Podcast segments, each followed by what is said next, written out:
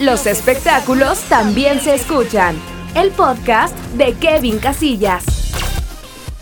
¿Cómo están? Muy buenas noches, gracias por acompañarnos. Es lunes 26 de abril. El resumen del día. Laura Pausini pensó que nunca volvería a cantar en público. El paso de la COVID-19 por el mundo deprimió a muchos artistas, pero mire cómo es la vida que ayer lo hizo en la entrega 93 del Oscar. Regresó a los escenarios con su canción Yo sí por la película La vida ante sí que estaba nominada. Ya ganó el Globo de Oro y aunque no ganó la esperada estatuilla, hubiera sido la primera canción cantada totalmente en italiano en ganar un Oscar.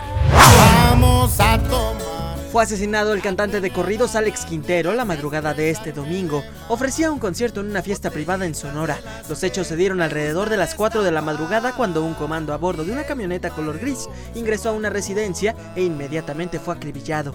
Varias balas alcanzaron al intérprete de 22 años y a un menor de 17.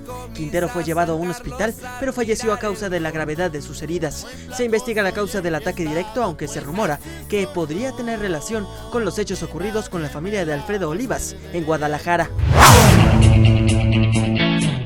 El actor César Bono anunció que se separará de su esposa Patti Castro después de 30 años de matrimonio. La causa es la violencia verbal e intrafamiliar que padece. Dice que ya no pudo soportar tanta humillación y maltrato y que aún la ama, pero ya vio que ella no lo ama a él. Son palabras del actor y comediante. Según dicen, su relación empeoró cuando falleció un familiar cercano y comenzaron los reproches, agresiones y problemas económicos.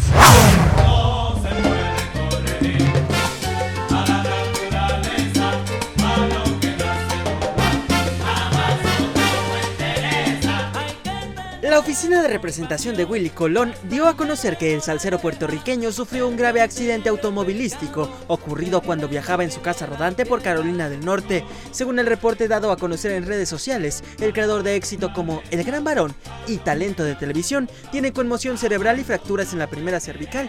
Su estado de salud se reporta grave pero estable. Los médicos de Virginia anunciaron que el músico será trasladado en cuanto sea posible a Nueva York. El vestido de novia de la princesa Diana estará en exhibición por primera vez en 25 años. La prenda fue prestada por los hijos de Lady Di, los príncipes Guillermo y Enrique. Esta es una de las piezas más icónicas de la historia de la moda nupcial, con una cola de más de 7 metros de largo, que fue la más extensa usado en la familia real británica. La muestra se exhibirá hasta enero de 2022 en el recientemente restaurado Invernadero Barroco de los Jardines de Kingston, en Londres. Escucha los espectáculos con Kevin Hasta aquí lo más importante de los espectáculos. Los espero mañana martes 27 de abril. Y por lo pronto yo soy Kevin Casillas. Y tú ya estás informado. Descansa. Búscanos en Spotify y Apple Podcast como Los espectáculos con Kevin Casillas.